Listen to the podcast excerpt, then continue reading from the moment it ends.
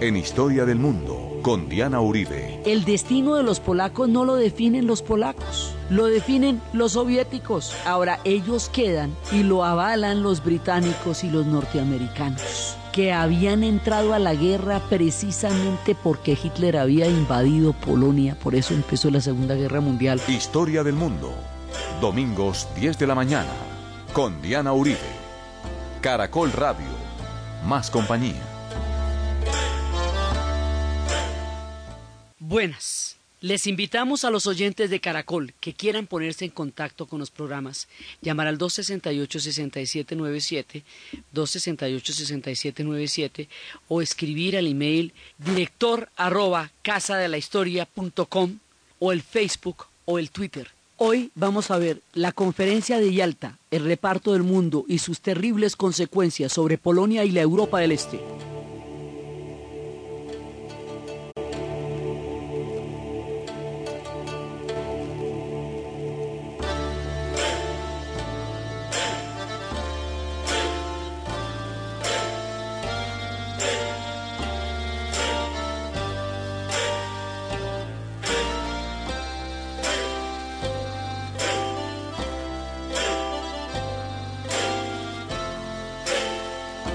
La vez pasada estábamos viendo el holocausto y antes de eso la sublevación de Varsovia. En la historia de Polonia hubo dos grandes insurrecciones. La insurrección del gueto de Varsovia, que es la parte judía, y la insurrección del pueblo de Varsovia, la sublevación, que fue de la que también hablamos. Polonia, como hemos visto, luchó denodadamente luchó a brazo partido por su destino en la historia. Y a pesar de eso, y a pesar de que tenían un gobierno en el exilio en Londres, y a pesar de que su resistencia fue de las más grandes desde el primer día hasta el último día, y a pesar de lo heroicos que ellos fueron, el destino de Polonia, una vez más, no lo van a decidir los polacos, lo va a decidir una cosa completamente distinta, ajena a ellos, con fuerzas que están por otro lado. Lo va a decidir la conferencia de Yalta y la conferencia de Potsdam. Las conferencias que ponen fin a la Segunda Guerra Mundial y que determinan el reparto del mundo las conferencias donde la Unión Soviética se sentará como vencedora de la Segunda Guerra Mundial porque fue ante ella que se rindieron los nazis ese 9 de mayo de 1945. Se sienta la Unión Soviética a pedir una compensación por el tamaño de su sufrimiento. Y esa compensación por el tamaño de su sufrimiento implica que los países que ya fue dominando en el proceso de sacar a los nazis de cada una de las zonas ocupadas, llevarlos hasta Berlín, desbaratarlos en Berlín, acabar con Berlín, derrotar al ejército nazi, todo lo que sucedió en ese proceso lo va a reclamar como suyo cada territorio por donde avanzaron los soviéticos para sacar a los nazis va a quedar luego de su lado del reparto. Y eso incluye a Polonia, incluye a Hungría, incluye a la República Checa, a nuestros tres protagonistas, amén, de Rumania, Balcanes y demás, como ya veremos. Entonces, el destino de los polacos no lo definen los polacos, lo definen los soviéticos, y, una vez más, ahora ellos quedan y lo avalan los británicos y los norteamericanos, que habían entrado a la guerra precisamente porque Hitler había invadido Polonia, por eso empezó la Segunda Guerra Mundial y termina la Segunda Guerra Mundial con el reparto de Polonia. Una vez más ya se la había repartido, que a finales del siglo XVII, que todo el siglo XIX, que luego surge Polonia como Estado Nacional, que se la reparten entre Stalin y Hitler y ahora se la van a repartir entre Stalin, Churchill y, y Roosevelt. Y ahí no van a tener nada que ver con los polacos. Los polacos por eso decían que ellos, habiendo liderado una resistencia impenitente e inquebrantable, fueron tratados de la misma manera que países que sí colaboraron, como fue el caso de Hungría y como fue el caso de Rumania, países que estuvieron parcial o completamente del lado de, los nazis, o como el caso de la Ustache, de Croacia, que creó un país que se llamaba la Ustache, decía, ¿cómo nos van a tratar de la misma manera que a los pueblos que sí colaboraron? Cuando nosotros lideramos la más grande de todas las resistencias e hicimos dos de las insurrecciones más terribles, sangrientas y devastadoras de toda la guerra. Pero así fue. Es decir, soviéticos matan polacos. Es decir, a la hora de definir, es muchísimo más importante el final de la guerra con los soviéticos que lo que pueda pensar Polonia, que lo que pueda pensar Hungría, que lo que pueda pensar la República Checoslovaca el pensamiento de los pueblos de Europa del Este no fue tenido en cuenta para nada y quedaron como consecuencia de un reparto del lado de la Unión Soviética como una gran victoria de guerra, porque de allá sacaron ellos a los nazis y con esos territorios fue que los pidieron para su reparto y eso se cuadró en la famosa historia de la servilleta que les vamos a contar. Por eso es importantísimo que veamos muy en detalle la conferencia de Yalta. Porque la conferencia de Yalta es como la Santa Alianza. Es como reorganizar un mundo devastado. Doce países europeos habían sido invadidos por los nazis durante los años de la guerra y había que volver a inventarse a Europa, como hubo que volver a inventarse a Europa durante la Santa Alianza después de las guerras napoleónicas. La conferencia de Yalta es de esta trascendencia y el destino de esos pueblos, primero entre camaradas, como fue Yalta, y luego entre enemigos, como fue Potsdam, donde ya las bases de lo que en un principio fue un reparto, después se volvieron claramente una rivalidad, porque en la conferencia de Potsdam es donde ya va a estar la bomba atómica, ya no va a estar Churchill, ya no va a estar Roosevelt, sino que van a estar eh, más, ahí ya, van a estar es, es, Truman y Adler y ya el tono de, de, de la conferencia de Potsdam será muy distinto, pero para efectos prácticos a Europa del Este no le hace ninguna diferencia, tanto en la una como en la otra, se la reparten, ratifican el reparto y determinan el destino de los siguientes 48 años de nuestros pueblos de, de Europa del Este, metiéndolos en un orden que se conocerá como la Guerra Fría. Y ahí empezará otro capítulo de la historia, no menos doloroso de los que ya se han vivido. Entonces, conocer el espíritu de Yalta, qué fue lo que pasó, qué se repartieron y por qué se lo repartieron, es esencial para entender la suerte de estos países, aunque ninguno de ellos haya estado ya en ese momento. Generalmente en los repartos nunca están los países que se reparten, ¿no? ¿Se acuerdan de la conferencia del reparto de Berlín? Ahí no estaba ningún africano, ni en la de Paixicot, ningún, ninguno de los pueblos que fueron repartidos. Así es la cosa. Así son los repartos de terrible. Por eso es importante ver cómo se repartieron el mundo en la conferencia de Yalta. Yalta queda en la península de Crimea, en la parte rusa que sale al Mar Negro, en la parte europea de Rusia, lo más europeo que tiene Rusia es este.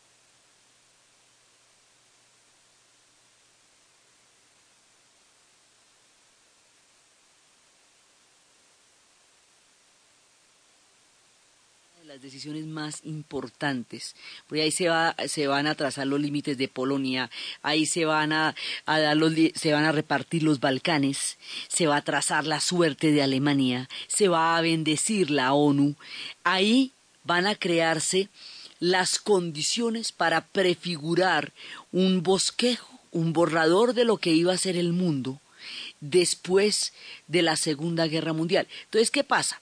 Al producirse esto, tenemos una serie de matices. Las conferencias anteriores que se han venido gestando, las de Casablanca, la de Teherán, todas las demás conferencias que se celebraron durante la guerra, eran conferencias para establecer la, dirección del curso de la guerra durante los siguientes seis meses. O sea, de aquí para adelante vamos para tal lado, vamos para el otro. Habíamos visto que en Casablanca habían decidido que ahí era donde iban a entrar por Italia, que iban a aliviar la presión del frente ruso que estaban batallando en Kursk y entonces deciden la invasión a Italia y de luego deciden la invasión a Normandía. Todas las conferencias era para cuadrar el rumbo de la guerra. Aquí ya no están en un bloque común cuadrando el curso de la guerra y definiendo las estrategias a seguir durante los siguientes seis meses, sino repartiéndose el mundo a las puertas de la victoria final. Entonces aquí los intereses empiezan a hacerse diversos, porque cuando todo el mundo tiene un enemigo común, entonces el enemigo común los une, pero cuando ya el enemigo común está a las puertas de la derrota, los intereses de cada uno de ellos van a empezar a aflorar. Y eso empieza a verse en Yalta. En Yalta todavía hay un espíritu festivo, hay brindis. Está el brindis de Stalin que brinda por Churchill y dice que él eh, salvó a la nación inglesa y le hace un brindis muy elogioso. Y, Churchill le dice, mire, yo le cuento que ni siquiera en los días más asiagos de la guerra sentí la presión que siento en este momento en la conferencia. Entonces están, eh, digamos, el ambiente es un ambiente de como de victoria, de celebración. Eso hay, se agotó el caviar, champaña para todo el mundo. Mejor dicho, esto era la, digamos, la celebración, la pachanga. Pero al mismo tiempo, aquí empiezan a polarizarse las fuerzas. La conferencia de Yalta será la última conferencia en donde haya un lugar común desde el cual los aliados entren en, negociaciones, porque la siguiente, que es la de Potsdam, va a ser el inicio de la Guerra Fría. En la conferencia de Yalta ellos todavía creen en unos acuerdos comunes. En la conferencia de Potsdam va a haber una sensación de que los acuerdos de Yalta no se cumplieron como se pactaron y esos baches y el abandono de dos personajes fundamentales de nuestra historia van a hacer que la siguiente conferencia, la de Potsdam, tenga un clima de desconfianza que nos lleve a dejar lista e instalada la Guerra Fría. De manera que cuando termine la Segunda Guerra Mundial, la Guerra Fría ya estará sobre, sobre el tapete, porque el reparto del mundo va a conducir a otras polaridades distintas. Entonces aquí están sentados los tres grandes. ¿Quiénes son los tres grandes? Está sentado Stalin, están en su tierra, están en Rusia, Yalta. Está sentado Churchill y está sentado un personaje que se llama Franklin Delano Roosevelt. Franklin Delano Roosevelt, presidente de los Estados Unidos, varias veces presidente de los Estados Unidos, este hombre hemipléjico, cuya, cuya parálisis haría que las fundaciones que lleven su nombre en el mundo sean donaciones de él a, lo que va a ser la curación y la rehabilitación de las personas que, que eh, vayan a padecer de parálisis en el mundo. Por eso son los institutos Franklin, por él. Este personaje salvó a los Estados Unidos de la Gran Depresión a través de una política gigantesca de inversión social y democracia que se conocería con el nombre del New Deal, del nuevo trato. Es decir, lo sacó de la depresión, pero con vías democráticas, porque el fascismo y el nazismo también sacaron de la depresión a Alemania e Italia, pero hay que ver cómo fueron. Este personaje va a estar pendiente de la entrada de los Estados Unidos a la guerra para darle el apoyo a Churchill y es el que va a decir si la, si la casa de mi vecino se está incendiando, ¿por qué no prestarle mi manguera? Este personaje va a tener una importancia trascendental dentro de todo el rumbo de la guerra y él y Churchill nos van a abandonar el relato en este punto después de Yalta por las paradojas de la historia, porque Franklin Delano Roosevelt va a morir poquito tiempo después de Yalta, y esta muerte de él nos deja una cantidad de hipótesis y de interrogantes, porque le va a tocar esa Truman, vicepresidente, continuar, y Truman es un hombre con un perfil completamente diferente al de Roosevelt. Uno no sabe, por ejemplo, si Roosevelt hubiera lanzado o no la bomba atómica. Uno no sabe si Roosevelt hubiera permitido que las, las fricciones en los repartos del mundo hubieran conducido a la Guerra Fría. era un perfil muy diferente. Y el otro que nos va a abandonar inmediatamente después de Yalta es Churchill y ahorita vamos a ver por qué, por las elecciones. Pero Truman después va a ser el, el, que va a tomar las decisiones finales de la guerra y ahí quedan sobre su responsabilidad y la duda histórica sobre qué tipo de final hubiera tenido la guerra si fuera en manos de Roosevelt, quien fue el que la hizo toda. Entonces, Roosevelt está sentado en la mesa, Roosevelt está muy, muy agotado, ya está muy viejito. El viaje de Estados Unidos a Yalta hay que recorrer el mundo para llegar allá. El hombre cae que no le llegan los huesos allá vivos, pues. Está en las puertas de la muerte, sobre las puertas de la muerte. Un hombre que ha sido magnánimo en, en el mundo financiero, que ha sido un presidente muy bueno, una figura arquetípica de la nación americana junto con su esposa Eleanor Roosevelt, una primera dama de primera línea, digamos, en la, en la historia protagónica de los Estados Unidos. Este personaje va a tener un último sueño, un último sueño que es lo que quiere dejar como legado, que quiere dejarlo listo, puestecito ahí. Ese último sueño va a ser la ONU. En la conferencia de Yalta se bendice la creación de la ONU, se decide el destino de Alemania, se trazan las fronteras de Polonia, se eh, pacta el reparto de los Balcanes, se divide, se decide y se prefigura la suerte de Europa en que los europeos estén allá presentes. Es, digamos, un momento en que se va a reorganizar geopolíticamente el mundo. Uno de esos momentos donde va a surgir un nuevo orden. Estos momentos son absolutamente culminantes porque las decisiones que se toman ahí van a afectar el destino de millones de seres humanos durante los siguientes 50 años. Entonces, es el día y la hora en que se empiezan a prefigurar las decisiones grandes.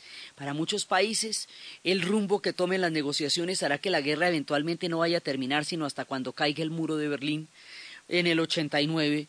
Para otros, la, digamos, las consecuencias de todas de estas dos conferencias son la articulación del mundo como lo conocimos hasta el momento en que cayó el muro de Berlín. Todo eso se prefiguró en Yalta y se prefiguró en Potsdam. Entonces es el nacimiento de un mundo. Alguna vez habíamos dicho que un nuevo orden mundial es como cuando cambia el signo del paréntesis en álgebra. Cambia cuando el signo de paréntesis es negativo. Todo lo que está dentro del paréntesis cambia porque le cambiaron el signo. La conferencia de Yalta cambia totalmente la distribución del mundo y las cosas como estaban. Y es también el comienzo del CBY, como hoy yo ahí. Sí, porque es todo el mundo sentado repartiéndose el mundo. ¿Por qué no está Francia? Se preguntarán ustedes. A De Gaulle lo vetaron, Roosevelt lo vetó. ¿Sabe por qué no está Francia? Porque en la conferencia, en el Tratado de Versalles, Francia fue quien realmente armó el problema que haría que la Primera Guerra Mundial fuera la primera y no la única, y que eventualmente el mundo fuera con, llegara a una Segunda Guerra Mundial. El Tratado de Versalles lo va a hacer Francia de una manera tal que le produjo semejante herida a Alemania con las consecuencias que hemos estado viendo. A Francia la dejan de ladito y a De Gaulle le había ofrecido Roosevelt una conferencia en privado en Argelia, que De Gaulle por supuesto no aceptó, pues porque el tipo para migajas no estaba. Él se va a sentir profundamente ofendido por no estar en esta conferencia y le va a dar bastante miedo que al no estar en, como habíamos visto, al no estar en la mesa, esté en el menú. Entonces va a estar muy, muy alerta y va a haber una profunda intransigencia de parte de Francia para abandonar las antiguas colonias, Estados Unidos veía con muy malos ojos que Francia e Inglaterra fueran potencias imperiales y Francia e Inglaterra querían mantener los imperios. Francia quería que se le retornaran los territorios de Indochina que habían sido invadidos por Japón y que eran antes colonización francesa. Quería volver a esos territorios. Todo el mundo quiere reacomodar el mundo según el mayor, digamos, el mayor beneficio que vaya tenido. Rusia quería, Stalin lo que va a querer es que le reconozcan los territorios hasta donde van los ejércitos, y los ejércitos llegan en la frontera con Alemania. Entonces, si nos ponemos así, esto ya se iba pues hasta más de la mitad de Europa, y Rusia, que tiene los intereses de un zar, tiene además el detrás de sí los costos más aterradores de la guerra. O sea, Rusia se gana muchos territorios por el sacrificio tan impresionante que el pueblo ruso puso por esa guerra. Estados Unidos quiere que Rusia le declare la guerra a Japón para ver si se lo neutraliza porque todavía no hemos hablado de Japón y eso ese, ese frente sigue intacto. Entonces quería que Rusia le, le ayudara con los ejércitos de tierra que no habían sido derrotados los ejércitos japoneses de tierra, quería que le declarara la guerra. Ese era como el interés. De todas maneras, era mucho pedirle a Rusia, porque después del costo tan impresionante que había puesto, seguirle pidiendo que peleara contra los japoneses que no la habían querido atacar en el, en el Asia, pues era, era demasiado. Pero eso era parte de los intereses. La Gran Bretaña quería mantener el imperio. Entonces cada uno está pensando, digamos, ya cada uno está empezando a pensar en su propio interés y en su propio paquete. Y la idea es cómo van a conciliar los intereses imperiales, los intereses expansionistas, los intereses personales, digamos los intereses de cada uno de estos imperios, con un espíritu de unión y de camaradería de quienes han están al borde de terminar la guerra y están empezando a prefigurar cómo va a ser el mundo de la posguerra. Entonces, en esta conferencia lo que pasa es que todos los que están sentados ahí, son aliados y han peleado juntos la guerra y se conocen profundamente. Entonces esto va a hacer que de todas maneras existan términos de entendimiento, puntos comunes. En la conferencia de Potsdam la cosa va a ser muy diferente. No está ni Churchill ni Roosevelt, sino Attlee y, y Truman Stalin se va a sentir pactando con desconocidos y la desconfianza mutua, tanto de Stalin como de Truman, los va a llevar a términos sumamente agresivos y, confrontadores de lo que va a ser el concepto de áreas de influencia y el concepto de reparto del mundo. Entonces, aquí no está Europa sentada, no, ojo, se están repartiendo un territorio donde Europa, que es de lo que se trata la repartición, no está.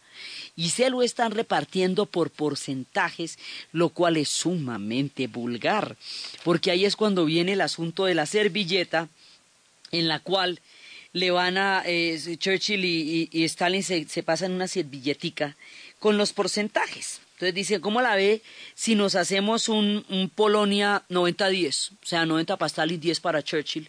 Y si nos hacemos un Grecia a la inversa, 90-10, 90 para, para, para Gran Bretaña y 10 para Rusia. Y, quedamos en los mismos países 10, 25, 50 y 90% respectivamente. ¿Cómo la ve? ¿Cómo le parece? O sea, mire, nos hacemos una vueltica de esta manera. Eh, Moscú aseguraba el predominio del 90% de Rumania, 75% de Bulgaria, 50% de Yugoslavia y Hungría y 10% de Grecia. Lo demás, en especial Gran Bretaña, se queda con esos mismos países con el 10, 25, 50 y 90 respectivamente, o sea, con la, con la gran mayoría de Grecia.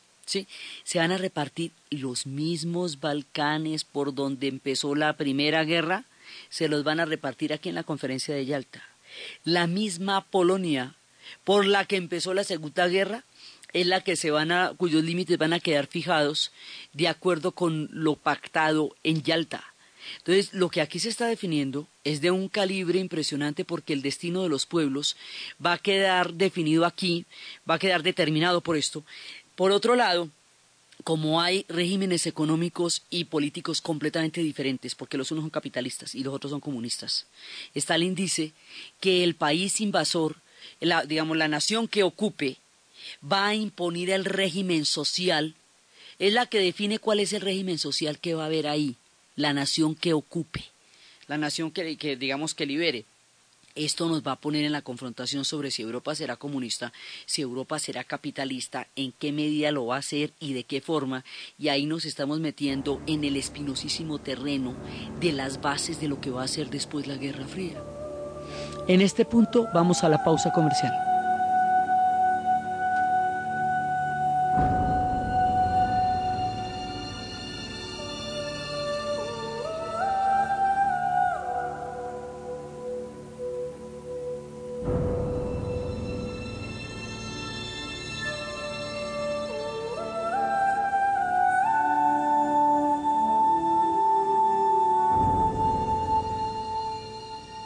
Porque mereces más éxito en tu vida. Éxito. Para todos todo. Te da la hora en Caracol Radio. 10.33 minutos. Soy Sonia Martínez, vendedora del éxito y experta en escuchar a la gente, pero hoy quiero ser quien hable. Yo alguna vez oí que para entender a alguien había que ponerse en sus zapatos y desde ese día es lo primero que hago cuando escucho a un cliente, porque así sé qué pasos dar para ayudarlo.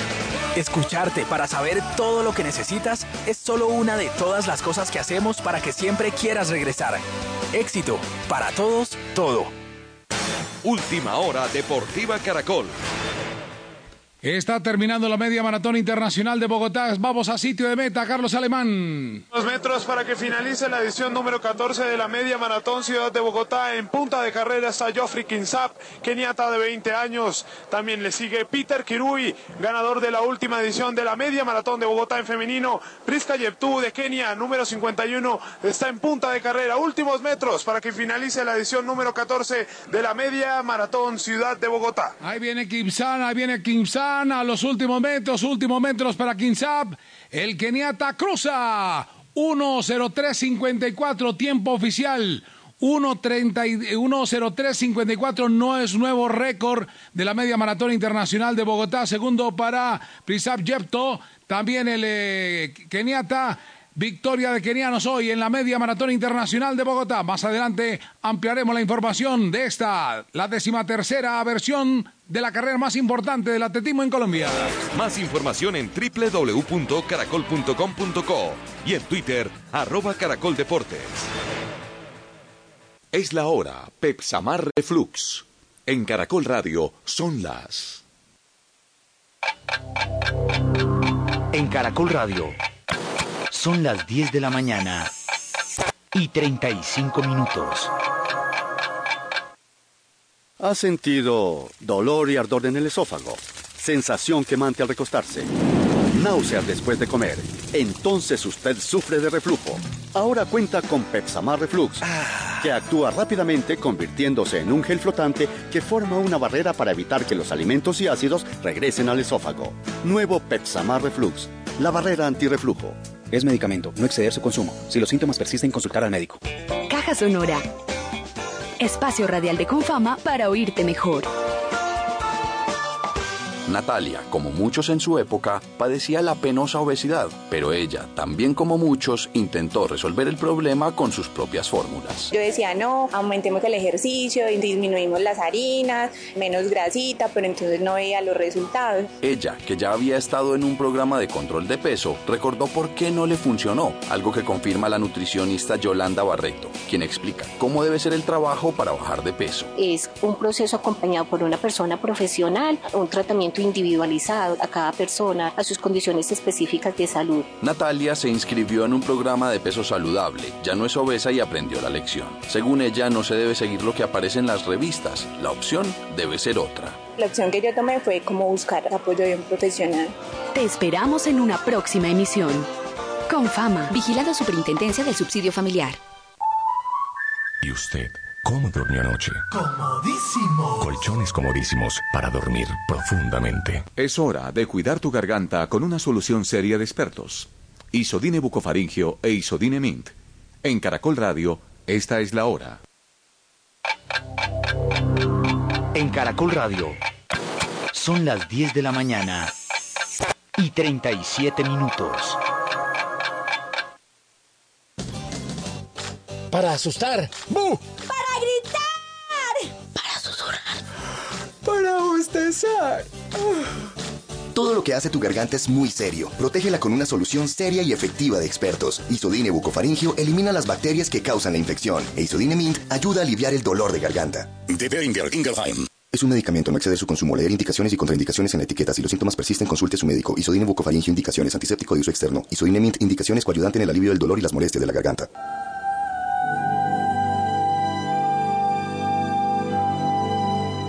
Continuamos en la historia del mundo con Diana Uribe.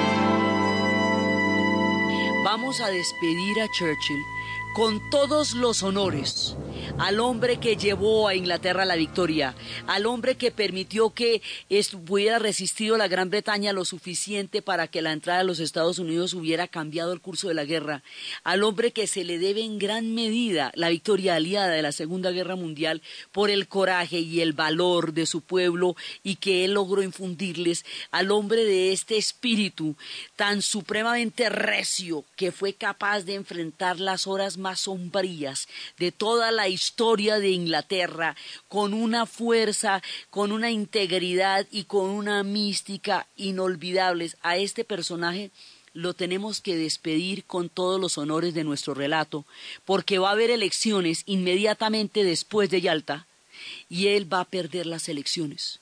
El pueblo inglés, agradecido profundamente, le comenta que el hombre que lo llevó a la victoria no será quien lo lleve a la paz, porque para la paz se necesita un espíritu de conciliación, un espíritu de encuentro que Churchill no posee. Él es un guerrero, es un león. Ha desplegado toda su fuerza para salvar a Inglaterra como siempre lo soñó. Inglaterra le estará agradecida por toda la vida. Es uno de los personajes emblemáticos más importantes de la identidad misma de la nación inglesa y en sus memorias, sus memorias serán una parte fundamental de, de la visión que Inglaterra tiene de sí misma pero no lo eligen para la paz. Inclusive le dice Stalin, Stalin le dice, seguramente tú vas a ganar las elecciones, pues después de todo lo que hiciste. Si quién sabe, es que en mi país hay dos partidos, ¿ve? Y yo pertenezco a uno de ellos. Entonces Stalin dice, no, no, no, no, no, eso sí no hay nada como el partido único. Eso que se pongan en elecciones y esas cosas es una cosa muy aburridora, muy peligrosa. Pues el pueblo inglés derrota a Churchill en las urnas. Para paradoja, pero también para entender que es un espíritu distinto el que ahora va a animar a la nación de la Gran Bretaña.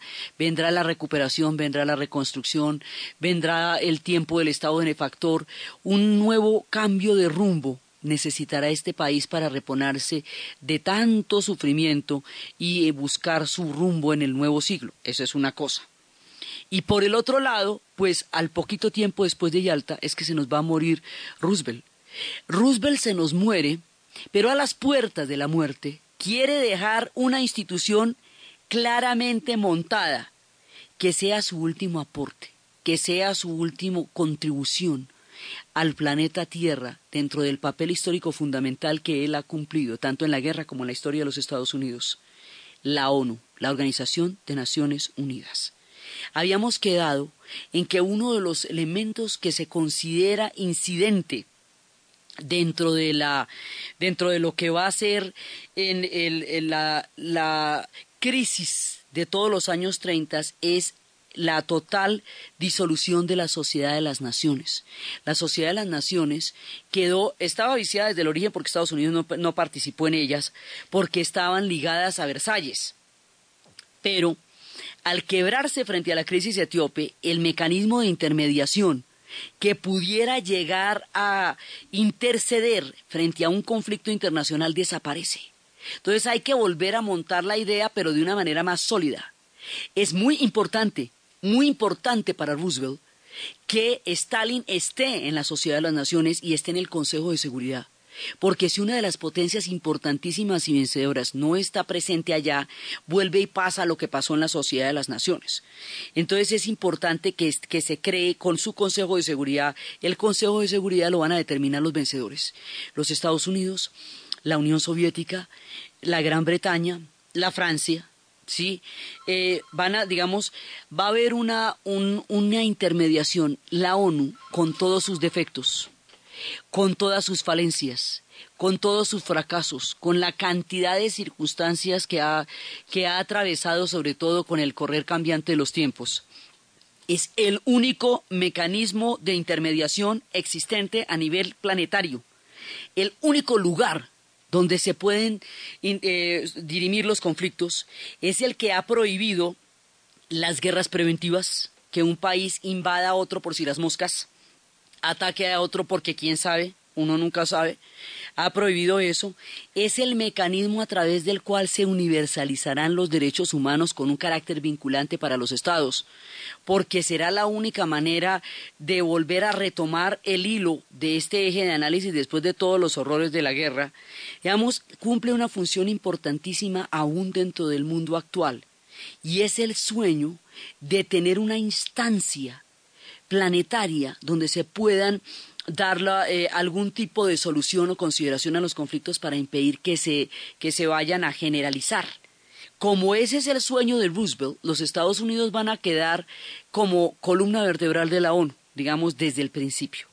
Pero la idea de Roosevelt, el sueño de Roosevelt es muy importante, porque ese es el espíritu original de la ONU.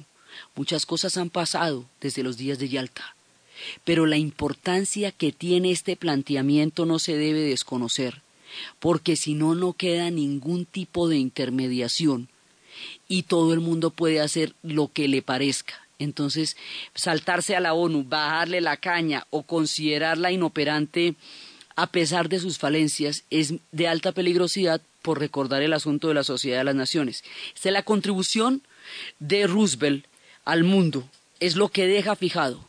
Entonces, esta conferencia es sumamente paradójica porque eh, se deciden unos lineamientos generales bastante ambiguos, pero, pero digamos, como es como un bosquejo, ¿no? Hagamos esto así. Pues cuando hicieron lo de la servilleta, tanto que le dijo Churchill a Stalin, oiga, y si desaparecemos esta servilleta, es que eso da como pena, pues, digamos, decidir el, el destino de tantos millones de seres humanos en una servilletica.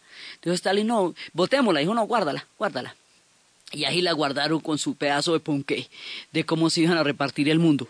La conferencia de Yalta decide la creación de la ONU. La conferencia de Yalta eh, esboza el futuro de la posguerra. Y así como decide los mecanismos que en el futuro podrán dirimir los conflictos de las naciones, también toma otra decisión que se pactó en ese momento, que va, cuyas consecuencias van a ser devastadoras también para otra nación. Alemania ha, recorrido toda la guerra relámpago y aquí, en la conferencia de Yalta, se va a decidir la aniquilación de Alemania, pero no la derrota, que ya está casi derrotada, la aniquilación de Alemania, los bombardeos sobre las ciudades alemanas, que ya venían gestándose desde dos años atrás, aquí se van a convertir en un objetivo que no pretende la capitulación, que no pretende la victoria, que no pretende el triunfo, que pretende la aniquilación. El destino de Alemania está condenado desde esta conferencia y el cielo se va a desplomar sobre las cabezas de la nación alemana.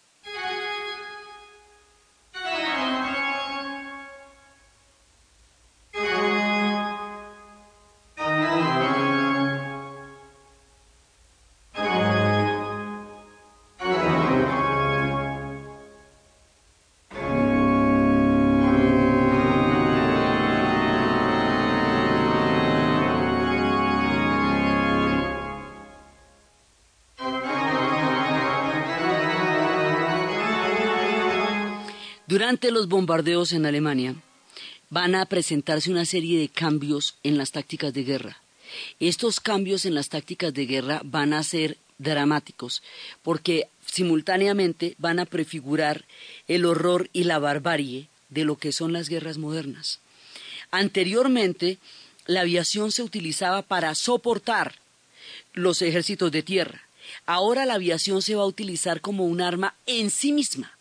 La destrucción de Alemania se va a hacer desde la aviación y se van a inventar unas megafortalezas volantes que van a ser capaces de botar 10 toneladas de bombas cada una. Entonces, estas fortalezas gigantescas van a producir un nivel de daño, son los aviones B-29 y B-17.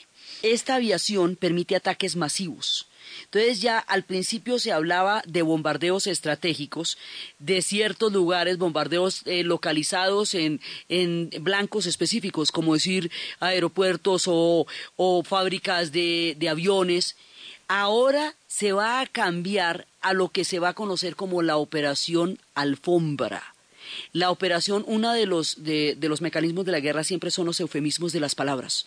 Operación alfombra quiere decir barrer todo lo que se mueva, todo lo que esté vivo, cualquier cosa, cualquier cosa la destrucción, el aniquilamiento de todos los seres humanos de la nación alemana. Eso significa Operación Alfombra, pues el nombre tiene un, aire volador, eso significa arrasar un territorio en su totalidad. Entonces, con, estos aviones, porque antes durante los bombardeos pasaba, les pasaban lo mismo en Alemania que les estaba pasando a los alemanes con los ingleses. Y es que como usted tiene que entregar el, eh, ir, bombardear y devolverse, cuando va a bombardear se enfrenta con el fuego antiaéreo y cuando se devuelve lo están esperando los cazas para atacarlo. Efectivamente, la idea era, los bombardeos en Alemania tenían como función aliviar la carga de los rusos que estaban en Kursk. Entonces se viene toda la Luftwaffe a apoyar y a salvar a Alemania y por supuesto es muy peligroso bombardear porque la Luftwaffe lo está esperando, debilitada como está, aún lo está esperando. Entonces, los chicos que bombardeaban eran unos pelados muy jóvenes que botaban esta cantidad de toneladas de bombas y se devolvían, tenían que hacer 25 misiones. Si lograban pasar 25 misiones, volvían a casa. Eso es una historia de una película que se llama Memphis Belle. Entonces, desde el punto de vista de quien bombardea, ese no ve nada.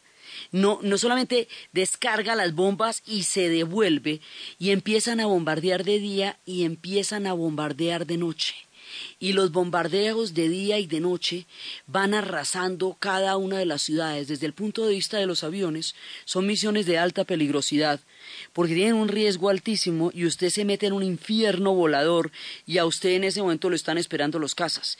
Cuando se inventan los grandes aviones, ya eh, la aviación es capaz de proteger a los bombarderos durante el tiempo en que bombardean y después cuando regresan cuando se les pone un motor Rolls Royce y esa capacidad tan grande de las megafortalezas, entonces ya no, digamos, no hay el peligro de que los estén esperando los cazas, sino que pueden ir y volver directamente eh, y acompañar a los bombarderos. Con esto, la aviación alemana ya no tiene chance.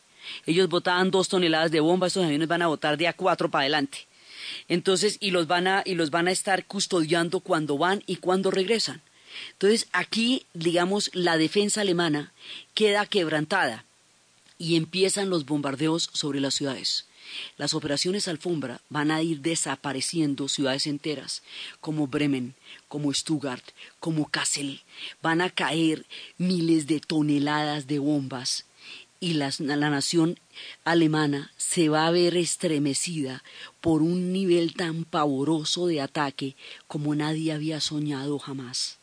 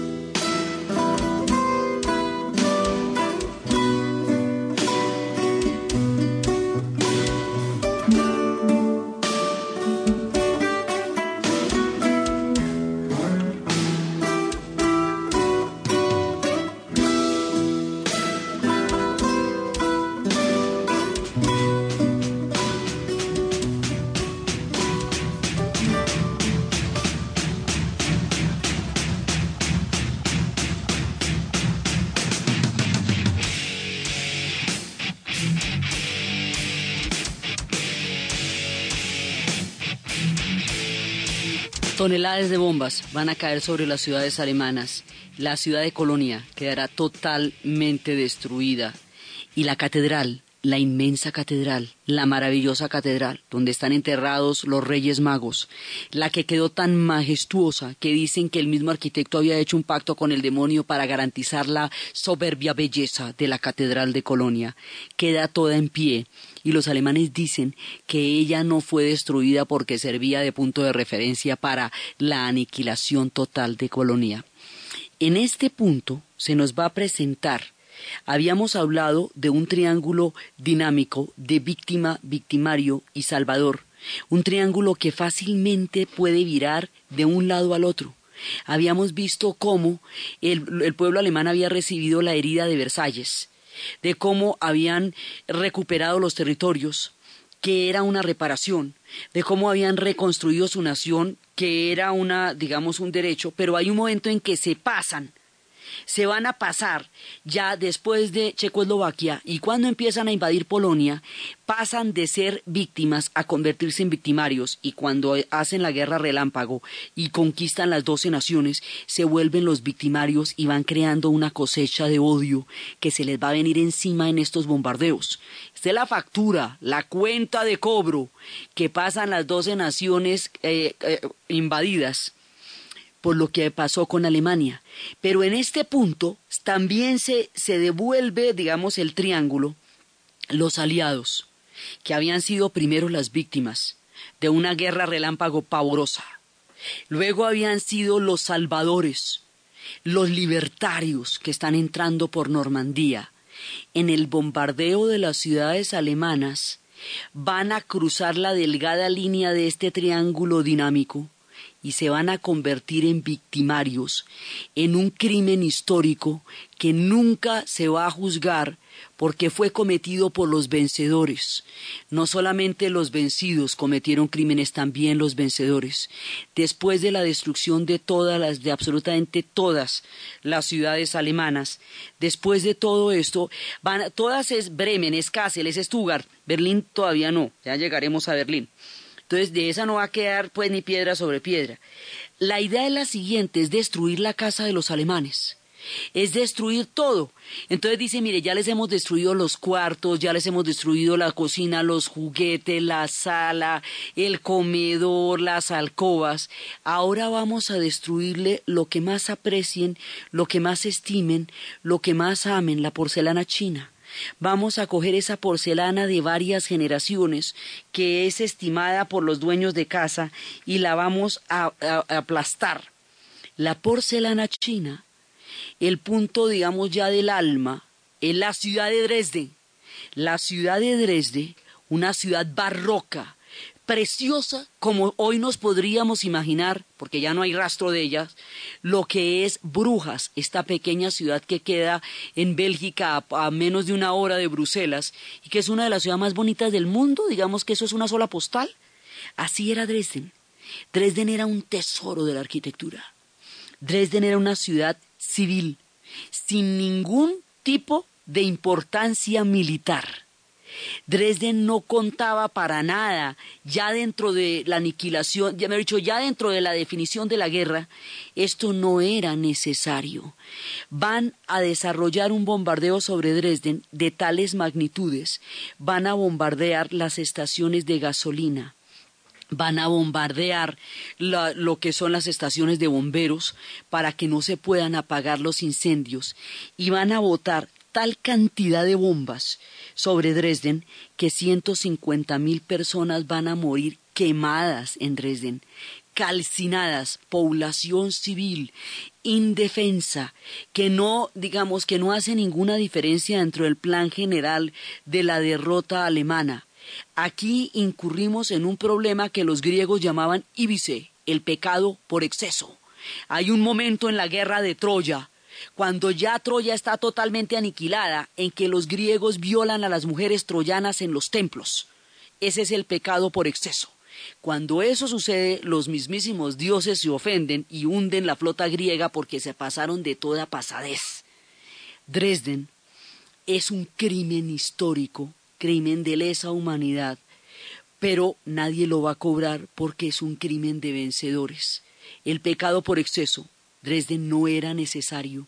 Esto no tenía que pasar. No había que quemar vivas a esa cantidad de personas para quebrar el corazón de Alemania.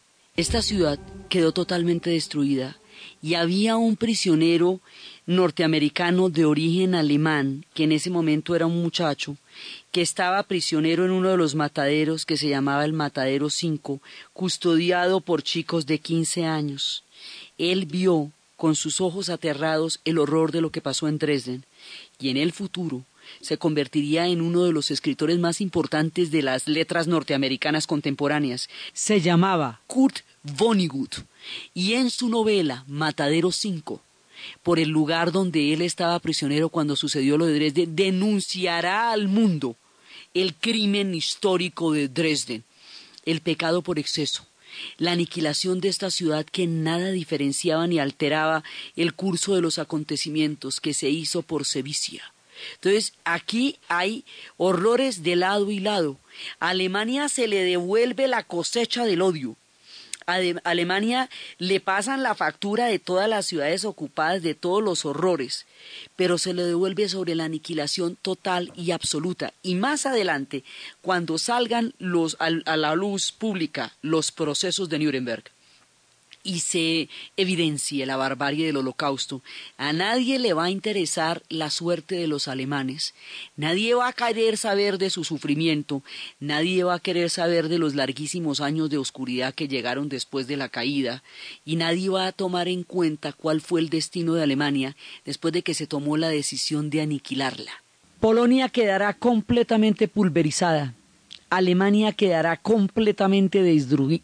Alemania quedará completamente destruida. La Unión Soviética perderá más del 70% de su infraestructura. Inglaterra quedará destruida por los bombardeos. Todo el mundo sufrió una destrucción aterradora y devastadora. Más adelante Berlín caerá casa por casa hasta la aniquilación final, total y absoluta a manos de los soviéticos, que es lo que les va a dar previo a lo de la conferencia de Yalta después el derecho irrefutable sobre Potsdam. Y ya en el derecho irrefutable sobre Potsdam toda la suerte de Europa del Este queda completamente decidida por cosas que como les digo no las no determinaron ellos sino los ganadores finales de la guerra. Ganadores a costos terribles pero los que terminaron la guerra los que terminaron la guerra se la repartieron. Y esa repartición también fue una repartición con una gran culpabilidad histórica, porque pueblos enteros van a sufrir consecuencias de muchos años por estos repartos que se hicieron sobre el botín de los vencedores, sobre los escombros de toda Europa. La manera como los pueblos de Europa del Este van a tener que vivir con las decisiones que aquí se tomaron es lo que vamos a ver en el siguiente programa. Entonces, desde el cinismo de los repartos de Yalta, donde el mundo va a ser repartido a espaldas de los que, de los que van a ser eh, entregados en porcentajes, desde la paradoja y los cambios de tiempo y el nuevo orden que se prefigura en la historia, en la narración de Ana Uribe. En la producción, Jesse Rodríguez. Y para ustedes, feliz fin de semana.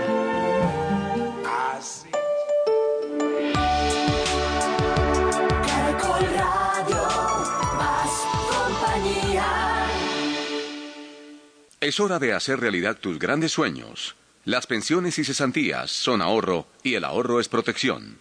En Caracol Radio son las 11 de la mañana, un minuto. Cuando aprendes a ahorrar, descubres que la educación es el mejor regalo para tus hijos. Ahorrar es la